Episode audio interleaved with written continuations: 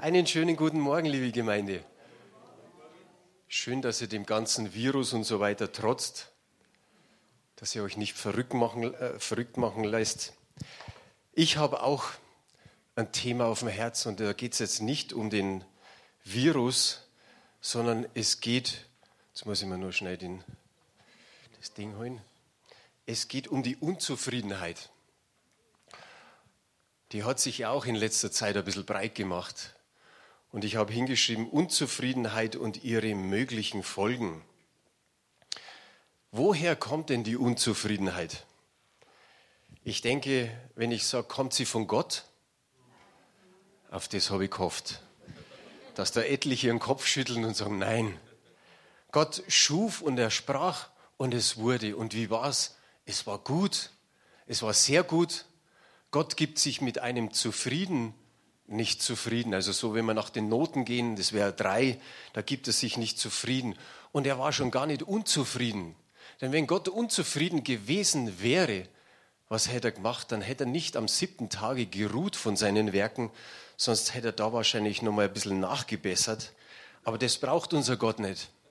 Er hat alles gut gemacht. Und wenn ihr euch so anschaut, dann denkt man, wie schön ist es, wie Gott die Menschen gemacht hat. Jeder total verschieden. Obwohl wir irgendwie insgesamt einfach sagen, wir sind Menschen, aber jeder hat ein wunderbares Gesicht, wenn ich so reinschaue. Die einen etwas jünger, die anderen etwas älter. Es ist halt einmal so der Lauf der Dinge, aber es ist gut so. Wo kommt dann die Unzufriedenheit her? Ich denke mal, sie hat mit Satan zu tun. Er war das erste Geschöpf, das unzufrieden war. Er hat rebelliert und wir müssen in der Bibel ja ganz nach vorne dann eigentlich gehen. Und da entdecken wir, da ist der Satan, er ist mehr oder weniger auf die Erde geworfen worden. Wenn wir in Jesaja nachlesen und in Hesekiel, da entdecken wir einiges, wie Satan eigentlich war. Er hatte alles. Er war so mehr oder weniger der Lobpreisleiter. Und alles war da. Aber er wollte mehr. Er wollte gleich sein wie Gott. Er wollte sich auf eine Stufe stellen. Und ich denke, bei ihm wäre es wahrscheinlich noch weitergegangen. Er hätte sicherlich über Gott sein wollen. Aber er hatte eigentlich alles gehabt und so geht es uns Menschen auch. Wir haben im Grunde genommen so ziemlich alles, aber der Wunsch ist doch immer wieder da, doch ein bisschen mehr noch zu haben. Vielleicht nicht bei jeder Person, aber ich denke mal bei vielen. Er war nicht zufrieden mit seiner Stellung und er hat rebelliert. Und wen hat er angestiftet? Adam und Eva. Auch sie, kann man sagen, wie zufrieden mussten die sein im Paradies. Sie hatten alles. Gott hat gesagt, okay, da von dem Baum esst nicht. Aber der Rest hat ihnen alles gehört. Wie zufrieden mussten sie sein? Und dann kommt so ein Anstifter wie er und sagt, aha, wenn ihr da esst, wenn ihr von der Frucht esst, dann werdet ihr wie Gott. Und ich sage mal, sie haben es ausprobiert. Und so ist es so ist der Mensch eigentlich gepolt, dass man sagt, okay, auch das, was wir nicht tun sollten, tun wir vielleicht doch mal. Mal schauen, was dabei rauskommt. Wenn wir bei kein, wenn wir da weitergehen, auch er war eigentlich zufrieden. Und dann kommt diese Sache mit dem Opfer geben und es heißt, und Gott sah das Opfer des Kains nicht an. Aber das von Abel hat angesehen. Und dann kommt diese Unzufriedenheit hinein, dann kommt auf einmal eine Eifersucht, ein, ein Neid. Und statt dass er sich einfach gefreut hätte mit Abel, dass er sagt, okay, das ist mein Bruder, Gott hat es wunderbar angeschaut, da lasse ich mir nächstes Mal auch ein Schäfchen geben von ihm und dann werden wir miteinander opfern. Und Gott hätte sich über beide gefreut. Aber nein, da geht sofort dieser Konkurrenzkampf. Mein Bruder hat was bekommen und ich habe nichts bekommen. Und es geht so weit, dass er seinen Bruder ermordet. Wie schlimm. Schauen wir auf Josefs Brüder, die waren nicht recht viel besser, oder? Okay, vielleicht hat Jakob ein bisschen einen Fehler gemacht. Man soll als Eltern nicht sagen, das ist mein Lieblingssohn. Oder ihn irgendwie so bevorzugen, dass es den anderen auffällt. Aber das war so eine Menge an Brüdern, da hätte man das schon verkraften können. Aber wie es oft ist, in der Gruppe geht das dann nochmal hoch. Da ist der eine neidig und dann kommt der nächste daher. Und es ist eigentlich auch an der Stelle immer schlimmer geworden. Sie, haben, sie waren neidisch, sie waren eifersüchtig Und dann hat eigentlich die, Roll, äh, die Lawine so das Rollen angefangen. Dann waren sie total verhasst. Und eigentlich war die Lösung, den bringen wir um. Und gut, dass einer dabei war, der dann einfach gesagt hat, lasst ihn uns nicht umbringen. Aber die Gedanken waren da. Wenn ihr euch vielleicht noch an vorletzten Sonntag erinnert, wo ich gesagt habe, die Gedanken kommen aus dem Herzen. Und da fängt Jesus an mit Mord und Ehebruch. Und so schnell kann es unter Brüdern passieren. Gehen wir zu Saul. Saul hätte auch zufrieden sein können. Jetzt hat er endlich einen Kriegsmann mit dem David, der den Goliath wegputzt, der die Philister noch besiegt. Mensch, jetzt ist es gut, als König zu sein. Und er holt den David zu sich nach Hause. Der David durfte gar nicht mehr zu seinem Papa gehen, sondern der musste gleich bei ihm mal wohnen. Und dann kommt Folgendes. In 1 Samuel 18, Vers 5 heißt es, und David zog in den Kampf, und wohin immer Saul ihn sandte, hatte er Erfolg. Und Saul setzte ihn über die Kriegsleute, und er war beliebt bei dem ganzen Volk und auch bei den Knechten Sauls. Also hier ist auch die Grundhaltung eigentlich, er ist zufrieden. Er holt sich diesen besten Krieger zu sich nach Hause und wie wir hier lesen, er hatte Erfolg. David hatte ständig Erfolg. Wie gut ist es da als König einfach da zu sitzen und sagen, das Volk freut sich, wir sind geschützt. David holt einen Sieg nach den anderen herein, ist doch gut. Aber was passiert, das sehen wir im nächsten Vers oder in den nächsten Versen. Und es geschah, als sie heimkamen, als David vom Sieg über den Philister zurückkehrte, zogen die Frauen aus allen Städten Israels zu Gesang und Reigen dem König Saul entgegen mit Tamburinen, mit Jubel und mit Triangel. Und die Frauen tanzten und sangen und riefen, Saul hat seine Tausend erschlagen und David seine Zehntausende.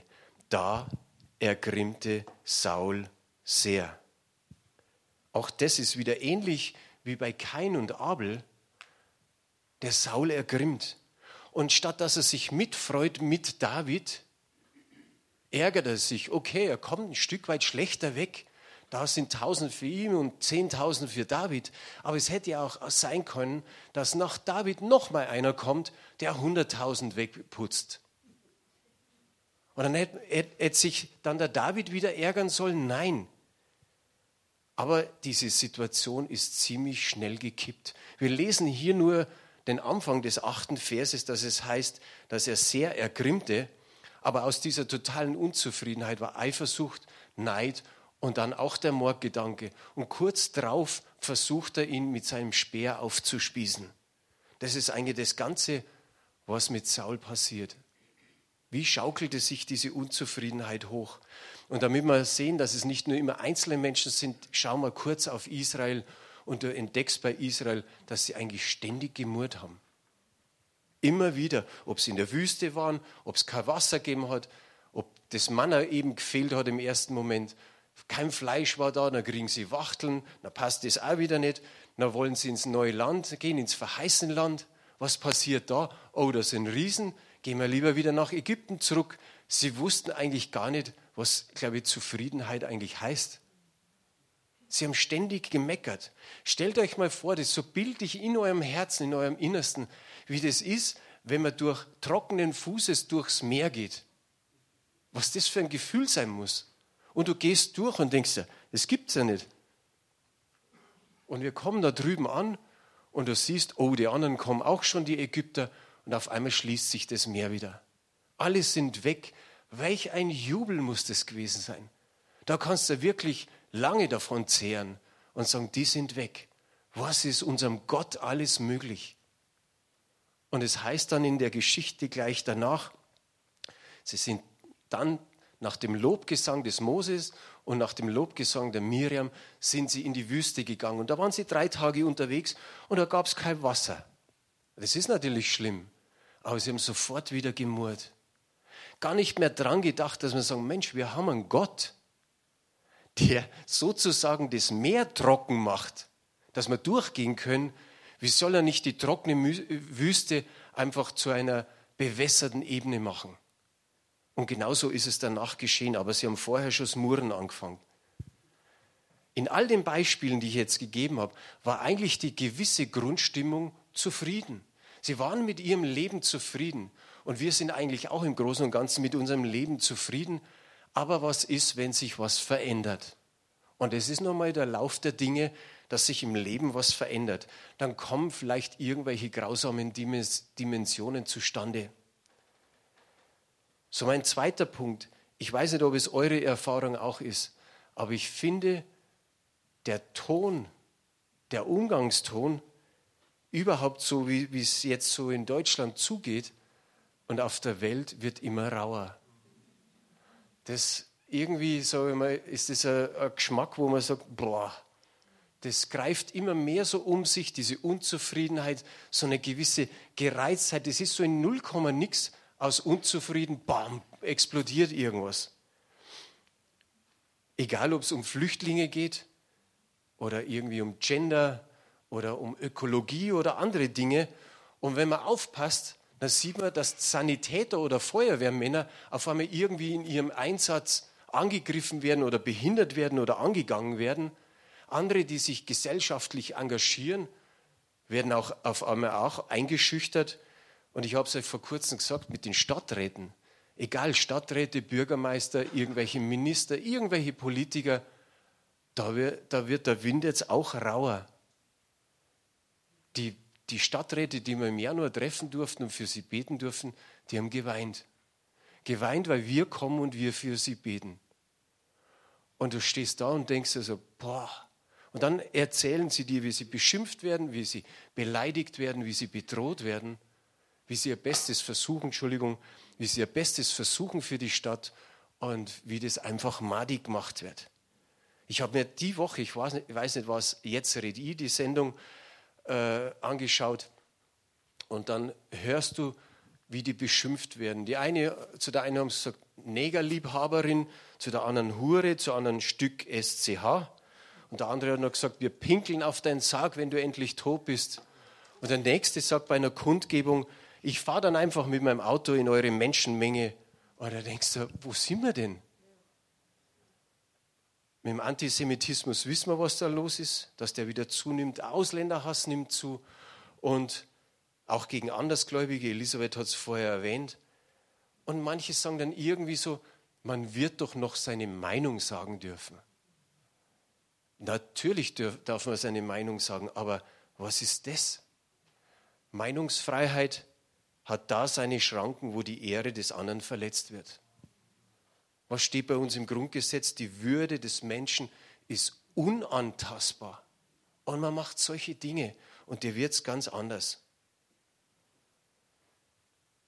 Was passiert zurzeit? Hass und Hetze sind schon gesellschaftsfähig geworden.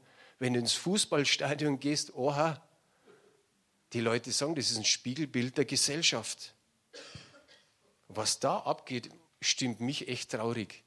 Ich habe mit einem Vater gesprochen, der hat gesagt, eigentlich möchte ich ins Fußballstadion gehen, aber mit meinem Sohn, ich habe echt Angst. Das ist mir zu gefährlich. Und eigentlich, sage ich mal, ist der Fußball da, wie die Elisabeth gesagt hat, die, die Fans, die jubeln der Mannschaft zu. Es soll spannend sein, es, auch wenn der Gegner mal gewinnt. Ja, mei, die Saison ist lang. Aber das ist arg. Ich habe da ein, ein Bild so schaut es im Stadion aus, dass manche Menschen einfach ins Fadenkreuz genommen werden. Am liebsten diesen Herrn abschießen. Das wäre noch das Beste so ungefähr. Das sind Morddrohungen, das sind rassistische Vorkommnisse. Ich weiß nicht, ob ihr das ein oder andere gesehen habt. Wir haben einen deutschen Nationalspieler, der dunkelhäutig ist. Der Antonio Rüdiger heißt er mit Nachnamen.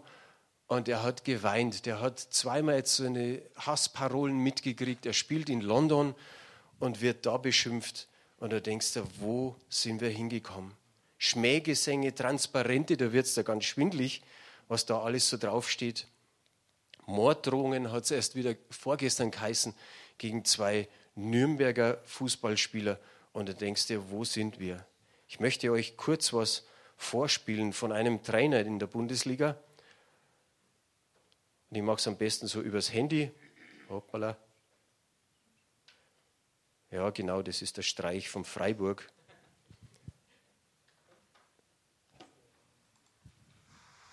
Die Entwicklung in diesem Land und in Europa, ich will das nicht zu weit ausholen, aber was passiert in den letzten zwei, drei Jahren und in diesem Land in den letzten zehn Monaten, was passiert ist gesamtpolitisch? In puncto Hetze, in puncto Anschläge auf Politiker auf jüdische Einrichtungen und jetzt auf eine türkische Shisha-Bar ist extrem gefährlich. Und jeder, der sich ein bisschen auskennt mit der Geschichte, braucht nur, braucht nur die Geschichte der Weimarer Republik zu studieren, um dann zu wissen, wo es hingehen kann. Und diese Hetze gegen Menschen, die passieren, sind so nicht hinnehmbar. Ich kann Ihnen keine Lösung äh, sagen. Aber ich kann Ihnen nur sagen, der Fußball, Menschen lieben Fußball in diesem Land. Und der Fußball hat eine wichtige Funktion. Und ich bin zu 100 Prozent stehe ich dahinter, dass wenn es so weitergeht, dass einfach ein Spiel beendet wird und man geht nach Hause. Wir haben auch eine extreme Zunahme in Europa mit, mit, äh, mit ähm, wo Menschen diffamiert werden, die ein, ein, ein, ein Glaube haben, ein anderer Glaube als ich oder, oder, oder der gleiche Glaube wie ich, aber wird, werden diffamiert. Spieler werden diffamiert auf dem Platz. Das ist absolut nicht hinzunehmen. Man darf nicht darüber hinwegsehen, auf keinen Fall. Und wenn es nicht anders geht, dann müssen wir vom Platz runterlaufen. Es ist inakzeptabel, was passiert, und wir sind auf einem ganz schlimmen Weg. Ich denke, bis daher reicht's.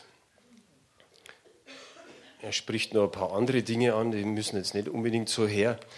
Aber es ist ein Fußballtrainer, der sagt, welche Funktion hat der Fußball? Wie ich klein war, hat der Fußball eine große Funktion gehabt, dass Kinder zusammenkommen, dass sie miteinander eben spielen, Freundschaften schließen, dass man, dass man das lernt. Und wir hatten noch wunderbare Trainer und Jugendleiter und so weiter. Und man denkt sich, was, was wird jetzt draus, wo, wo Hassparolen einfach so da äh, immer mehr und mehr gestreut werden. In, in ERF Medien schreiben sie auch gerade über dieses Thema. Da steht so als Überschrift, etwas ist ausgerastet in unserer Gesellschaft. Und leider, schreiben sie weiter, mischen zu viele Christen mit. Und das ist heftig, was besonders in sozialen Netzwerken zu sehen ist. So steht es im ERF drin. Und gerade sage ich, da sollten wir nicht mitmachen. Ich verstehe es nicht, muss ich echt sagen, dass Christen bei sowas mitmachen und das eine ist, dass ich vielleicht einmal irgendwie was Schlechtes aus meinem Mund rauslasse gegenüber einem anderen Menschen. Aber dann kann man beim Reden kann man sagen, okay, so habe ich es nicht gemeint. Oder man entschuldigt sich. Aber wenn man irgendwas schreibt, ob das jetzt per WhatsApp oder E-Mail ist oder irgendwie in den sozialen Netzwerken, dann ist es einfach drin und dann kann ich mir das kopieren und dann kann ich sagen, schau mal, so gibst du dich als Christ den anderen Menschen, zeigst du dich. Das das geht nicht. Andere Menschen zu diffamieren, bloß weil sie vielleicht eine andere Hautfarbe haben oder einen anderen Glauben oder eben aus einer anderen Kultur kommen oder weil die Flüchtlinge uns jetzt schon langsam zu viel werden. So wie es dann, und dann kommt das Ding und dann kommt es ins Laufen.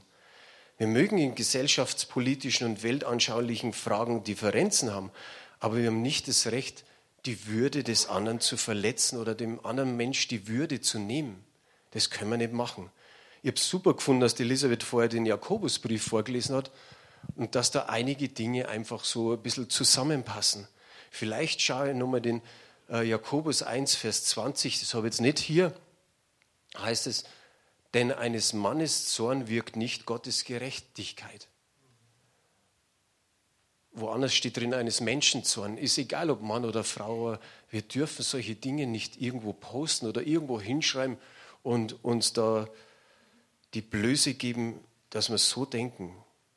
Ein Schuldirektor war in diesem Jetzt red ich. Siehst du, jetzt habe ich mein Handy ausgemacht, jetzt hat sich jemand anders noch vergessen. Ein Schuldirektor, der bei dieser Sendung Jetzt red ich war, der hat Folgendes gesagt. Er schaut sich die Kinder an in seiner Schule und wenn einer sowas macht, sowas postet, dann sagt er, was ist das für ein Typ, der das sagt oder der das schreibt? Und natürlich wir psychologisch noch mit dem Schüler umgehen. Aber er fragt dann auch, was ist seine Prägung? Okay, da, da kann man vielleicht beim Kind kann man schon noch was, was machen. Aber für einen Christen soll das ein No-Go sein, wenn er da irgendwas postet. Und da kann er sich nicht ausruhen, weil vielleicht die Vergangenheit irgendwie komisch war oder die Eltern komisch waren und deshalb bin ich so. Gott hat uns neu gemacht, er hat uns ein neues Leben geschenkt. Er hat gesagt, wir sind eine neue Kreatur, eine neue Schöpfung. Da muss sich was verändern bei uns, in unserem Herzen, wie ich letztes Mal schon gesagt habe. Und dann muss man sich noch eins fragen, wo begebe ich mich hin? Mit welchem Menschen habe ich zu tun, wenn ich solche Dinge sage oder solche Dinge schreibe? Da weiß ich nicht, was habe ich für eine Umgebung, ein Umfeld um mich herum. Weil meistens ist es so eine Gruppendynamik da, die das ganze Ding hochschaukelt. Ich habe mir hier hingeschrieben, wir verpflichten uns eher in die andere Richtung, nämlich Jesus hat geboten, dass wir uns lieben untereinander. In Johannes, in Johannes 13, Vers 34 und 35 heißt es, ein neues Gebot gebe ich euch, dass ihr euch untereinander liebt, wie ich euch geliebt habe, damit auch ihr einander liebt, äh, lieb habt. Daran wird jeder erkennen, dass ihr meine Jünger seid, wenn ihr Liebe untereinander habt. Das ist eigentlich unsere Ausrichtung, die wir haben sollten. Das soll bei uns wachsen und an dem sollen wir uns festhalten, dass die Liebe unter uns regiert. Als Christen handeln wir in dieser Welt im Auftrag Jesu Christi. Und was hat er gesagt? Liebt eure Feinde. Also gibt es keine Menschen, die wir nicht lieben sollten, auch nicht, wenn sie von irgendwo anders herkommen. Und ich denke, wir, wir haben diese Kärtchen, du bist geliebt, hab da immer eins drin. Wie können wir das verteilen und vielleicht dann auch so gegenüber anderen vorgehen? Ich weiß echt nicht. Ich habe mir hierhin geschrieben, nichts ist für uns hilfreicher als das Wort Gottes. In jeder Situation, auch bei einer Unzufriedenheit. Wenn du Wort Gottes liest, dann merkst du, wie die oft die Psalmisten von einer Unzufriedenheit in eine Dankbarkeit hineingekommen ist. Und das ist genau der Gegenpart. Es ist wichtig, dankbar zu sein. Immer und immer wieder. Der Josef, hey, der hätte doch die, der hätte sich doch, ich sage es jetzt mal gelinde gesagt, beschweren können, oder? Wegen seinen Brüdern. Stellt euch den mal vor, wenn der mal so richtig vom Leder gelassen hätte. Wenn der Dampf abgelassen hätte. Wenn der Handy gehabt hätte und Internet, wer weiß, was der im Gefängnis alles geschrieben hätte. Nein, er hätte nichts geschrieben. So wie er war, ist er, ist er wirklich ein Vorbild. Der hätte murren, unzufrieden sein können. Der hätte bitter werden können und schreiben, boah, was, was bilden sich meine Brüder ein? Die sind schuld, dass ich jetzt da im Gefängnis bin und vielleicht noch mit ein paar Ausdrücken hinterher. Ich habe ein paar Bibelverse, die über Zufriedenheit sprechen. Prediger 6, Vers 9, da heißt es, sei zufrieden mit dem, was du hast und verlange nicht ständig nach mehr. Sprüche 11, Vers 25. Dem Großzügigen geht es gut und er ist zufrieden. Wer anderen hilft, dem wird selbst geholfen werden. Hey, wie gut tut es, dass man sagt, da kommt noch was hinterher, wenn ich zu anderen Menschen gehe und helfe ihnen, wird auch mir geholfen, steht hier im Wort Gottes.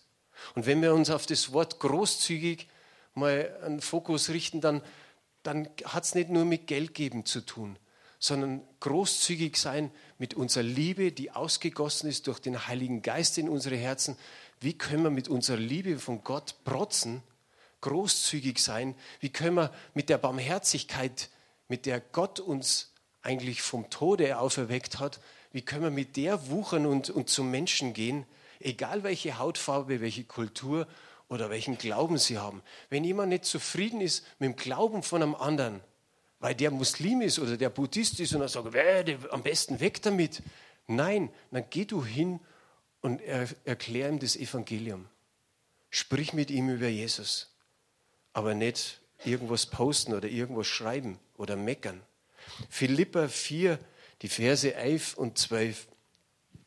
Ich sage das nicht etwa wegen der, wegen der Entbehrungen, die ich zu ertragen hatte, denn ich habe gelernt, in jeder Lebenslage zufrieden zu sein. Ich weiß, was es heißt, sich einschränken zu müssen.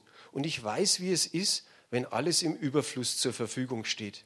Mit allem bin ich voll und ganz vertraut. Satt zu sein und zu hungern, Überfluss zu haben und Entbehrungen zu ertragen. Der Johannes der Täufer, als er die Leute getauft hat, das sind immer wieder verschiedene Gruppierungen zu, ihnen gekommen, äh, zu ihm gekommen. Und da waren unter anderem auch die Soldaten. Und die Soldaten, zu denen hat er Folgendes gesagt, tut niemanden Gewalt und Unrecht an und seid zufrieden mit dem Sold, was ihr bekommt. Stell dir mal vor, er sagt zu den Soldaten, sie sollen keinen Gewalt antun und keinen Unrecht tun. Aber wie leicht passiert es, dass man verbal einen Unrecht tut oder eben irgend sowas schreibt? In 1. Timotheus Kapitel 6, ab Vers 6 heißt es, wahrer Glaube und die Fähigkeit, mit wenigen zufrieden zu sein, sind tatsächlich ein großer Reichtum. Schließlich haben wir bei unserer Geburt nichts in die Welt mitgebracht und wir können auch nichts mitnehmen, wenn wir sterben. Deshalb wollen wir zufrieden sein, solange wir nur genug Nahrung und Kleidung haben. Und wie ich vorher am Anfang gesagt habe, aber wir wollen immer mehr. Eigentlich ist so die Tendenz, wir wollen immer mehr. Aber wir sollen uns mit diesem zufrieden geben. Das Wort Gottes ist das Lösungsangebot, um Konflikte in einer versöhnlichen Haltung auszutragen. So ist es. Ich gehe nur kurz auf die Apostelgeschichte ein. Am Anfang in der Entwicklung der Gemeinde, da gab es zwei Probleme. Das eine Problem waren Hananias und Sapphira. Da ging es um die Liebe zum Geld und das war die Ursache. Aber das zweite Problem war, es kam eine Unzufriedenheit hoch. Und da schauen wir mal, was in der Apostelgeschichte 6, Vers 1 steht. In diesen Tagen aber, als die Zahl der Jünger zunahm, wow, das wünscht sich wahrscheinlich jede Gemeinde. Manchmal habe ich gehört, die haben gesagt, ich bete dafür, dass die Gemeinde nicht größer wird. Es wird wahrscheinlich weniger da geben, die dafür beten, sondern eher, dass sie größer wird. Und wie viele Gemeinden wünschen sich das? Aber dann können Probleme kommen. Da ist, da ist das vielleicht ein Luxusproblem, wenn man groß wird, aber es wünscht, der Wunsch ist da, so voll wie in einem Fußballstadion. Immer mehr, immer mehr. Aber da waren die, die Witwen der griechischstämmigen Juden und die sind bei der Versorgung übersehen worden.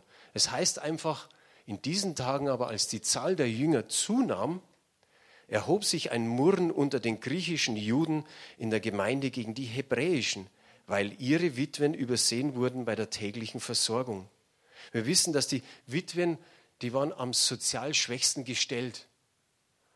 Und jetzt kommen da welche, ich sage auch noch griechischstämmig, also griechisch sprechend, und vielleicht hat es da richtige Sprachbarrieren gegeben in dem Moment, wo die Gemeinde gewachsen ist und sie dazugekommen sind. Wir kennen die Geschichte und denken uns, ja, die waren halt einfach im Großen und Ganzen mal ein Stück weit überfordert. Aber vielleicht war auch eine gewisse Verachtung der hebräischen Juden, die aus Jerusalem waren und die anderen, die da irgendwo jetzt hergekommen sind, dass man sich da auch ein bisschen angefeindet hat. Auf alle Fälle Übersehen erzeugte eine Unzufriedenheit und Murren, wie es hier steht. Und es ist genau das Gleiche wieder wie Israel in der Wüste. Und es gibt immer wieder so eine gewisse explosive Mischung, wenn Menschen aus verschiedenen Kulturen zusammenkommen. Irgendwo kracht es halt vielleicht einmal, weil der eine den anderen gar nicht versteht. Aber es ist hier so passiert. Und was wir noch entdecken ist, es hat schon gebrodelt. Wenn du nur diesen ersten Vers liest, merkst, okay, da brodelt schon, es, es erhob sich ein Murren. Die Aposteln wussten noch nichts in, in dieser Zeit, wo es da schon gebrodelt hat. Wie schnell oder wie lange, wissen wir nicht. Waren es Tage, waren es vielleicht sogar schon Wochen? Es hat gebrodelt. Und es ist immer lauter vielleicht geworden und irgendwann ist es zu den Aposteln gekommen. Aber wie schnell kann aus einem Unzufriedensein und wir sind übersehen worden und es war eigentlich nicht absichtlich, kann es sein, dass gemunkelt wird, es war Absicht. Die haben uns absichtlich vergessen. Und dann wird es lauter und lauter und kann eine Spaltung kommen. in den Versen danach steht, da riefen die zwölf die Menge der Jünger zusammen und sprachen, es ist nicht recht, dass wir das Wort Gottes vernachlässigen und zu Tische dienen. Darum, liebe Brüder, seht euch um nach sieben Männern in eurer Mitte, die einen guten Ruf haben und voll Geistes und Weisheit sind, die wollen wir bestellen zu diesem Dienst. Jetzt ist erst zu den Ohren der Apostel gekommen. Sie haben geschaut, was könnte ein Lösungsweg sein. Sie haben die Gemeinde mit hineingenommen, haben gesagt, ihr sucht jetzt sieben aus, wahrscheinlich so den Namen nach, sind es eben sieben griechischstämmige Juden gewesen, die dann diesen Diakondienst getan haben.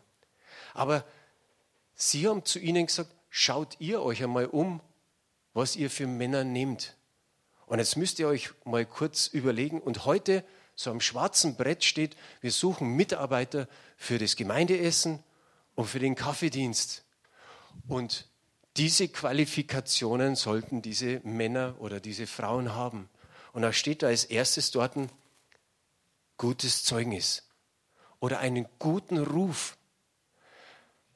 Ich will mich nicht besser machen, wie ich bin, aber ich, ich habe ein gutes Beispiel.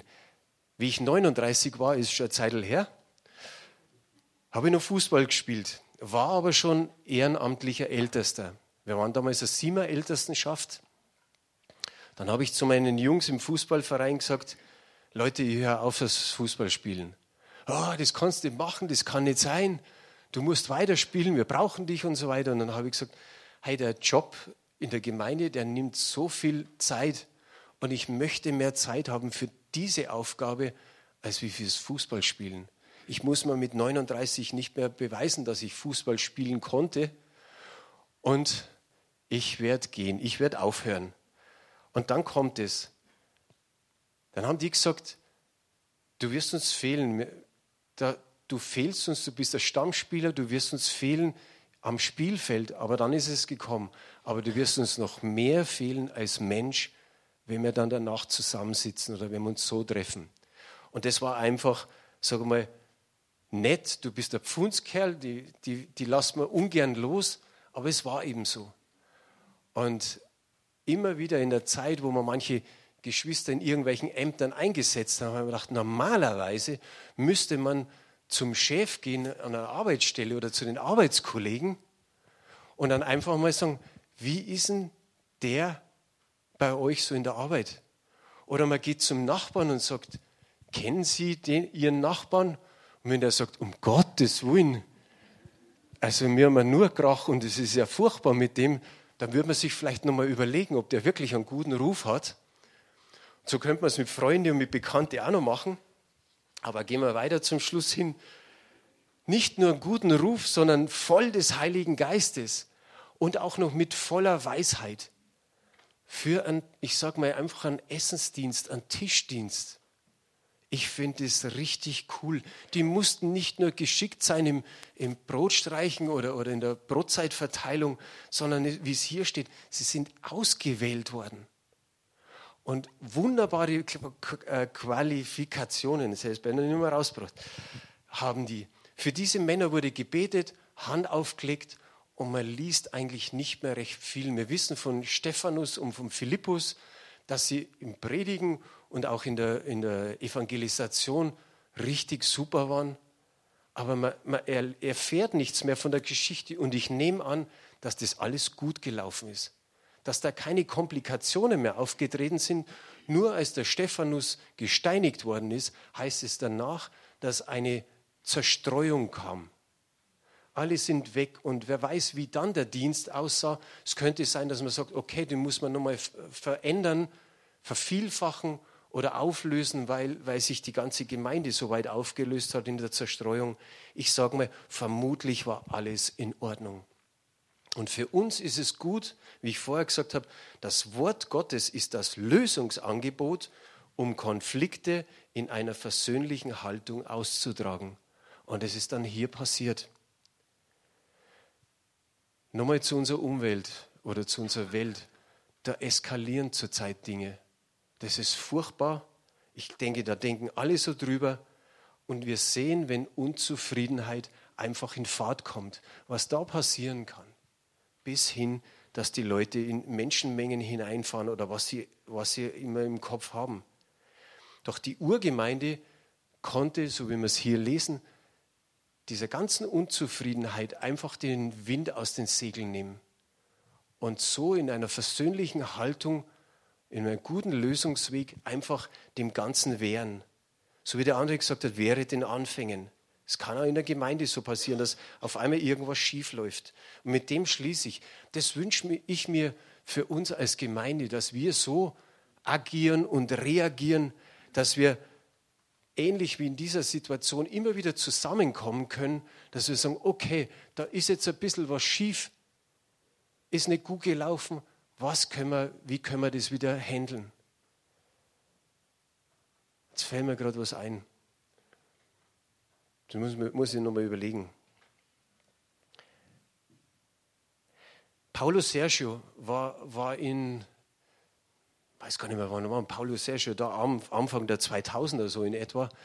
Und wie er in der CBG war, war er mehr so, so der, der, ein, einer der Ältesten in der, in der Gemeinde beim The Pastor Theodor. Und da ging es auch mal so, dass Pastor Theodor das ein oder andere in den Augen oder in den Ohren der, äh, der Gemeinde nicht gut gemacht hat oder falsch gemacht hat. Und dann ist Paulo Sergio nach vorne gegangen und er hat gesagt, okay, unser Pastor hat einen Fehler gemacht oder hat vielleicht das eine oder andere nicht so optimal gemacht, aber er hat gesagt, aber dafür gibt es die ganze Gemeinde, dass wir das wieder gerade rücken. Jeder darf Fehler machen, jeder ist nicht fehlerfrei und sie haben das einfach so in einer wunderbaren Art und Weise gelöst. Und ich denke, so ist es für uns auch gut, dass wir sagen, okay, lass uns lieber miteinander reden, als wie so da kommt dieses Murren, Murren, Murren, wie es hier war, hintenrum, darum, darum. Und auf einmal wird die Gruppe immer größer und irgendwann tut es weh. Ich sage es nochmal, das wünsche ich mir für unsere Gemeinde, dass wir so reagieren, wie wir es hier jetzt einfach in dieser einen Situation von der Urgemeinde gesehen haben. Und dass wir immer genügend Impfstoff gegen Unzufriedenheit haben.